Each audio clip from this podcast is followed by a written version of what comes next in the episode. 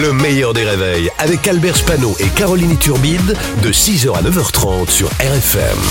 RFM Limité à 80 avec Pascal Atenza sur RFM. Bonjour Pascal. Bonjour Albert, bonjour Caroline. Coucou Pascal Atenza.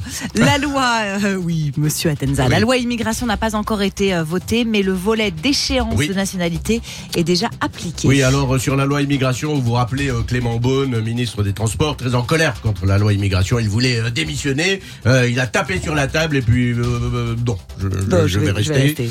vais Et depuis, il rame comme un dingue pour se justifier. On dirait un migrant qui essaie de traverser la Manche.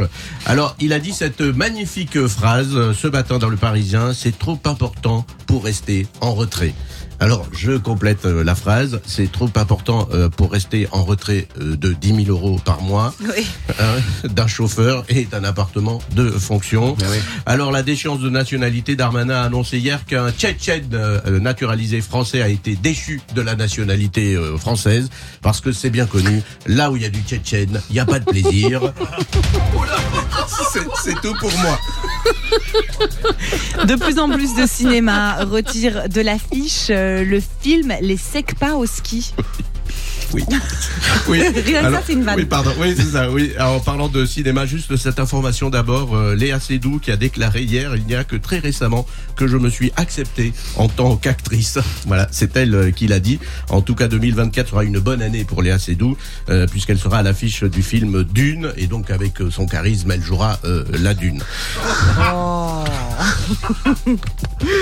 Donc, alors les secpas, au Oui, les retirés des, des cinémas, parce que c'est sur- surtout les jeunes qui euh, vont voir ce film, jettent du popcorn, des boissons euh, dans la salle, hurlent pendant la séance, euh, même les punaises de lit, elles foutent le bordel pendant le, le film.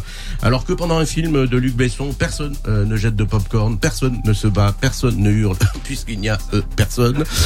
Et c'est un cinéma de Saint-Étienne qui a été le premier à retirer le film des salles, parce que là, alors ils se sont battus très violemment, la salle a dû être évacuée, ils ont fait la police. Vous vous rendez compte, c'est incroyable, le cinéma. Cette invention est arrivée jusqu'à Saint-Étienne.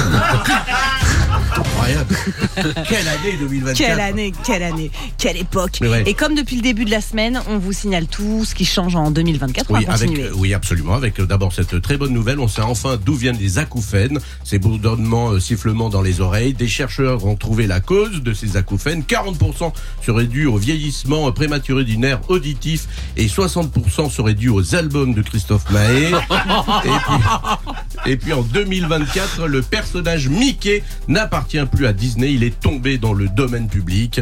Et très vite, on a eu cette annonce. Un film mettra en scène Mickey en serial killer Ouais. euh, en 2024. Alors, soyez pas étonnés. Mickey, c'est déjà un délinquant. Vu le prix pour une journée au parc Disney, il était déjà voleur. C'est vrai. Donc, serial killer, c'est pas très, très étonnant. Bravo Pascal, Oh, Pascal Atenza non. sur RFM, c'est C'est tous les matins, c'est tous les matins à, à 8h15. Christophe Mahé qu'on écoute, hein, Ah, tout de suite, oui. on Oui. l'embrasse. Oui. Et puis si vous nous écoutez à Saint-Etienne, évidemment, tout ça c'est pour rire, vous nous écoutez euh, là-bas RFM, c'est sur 107.1.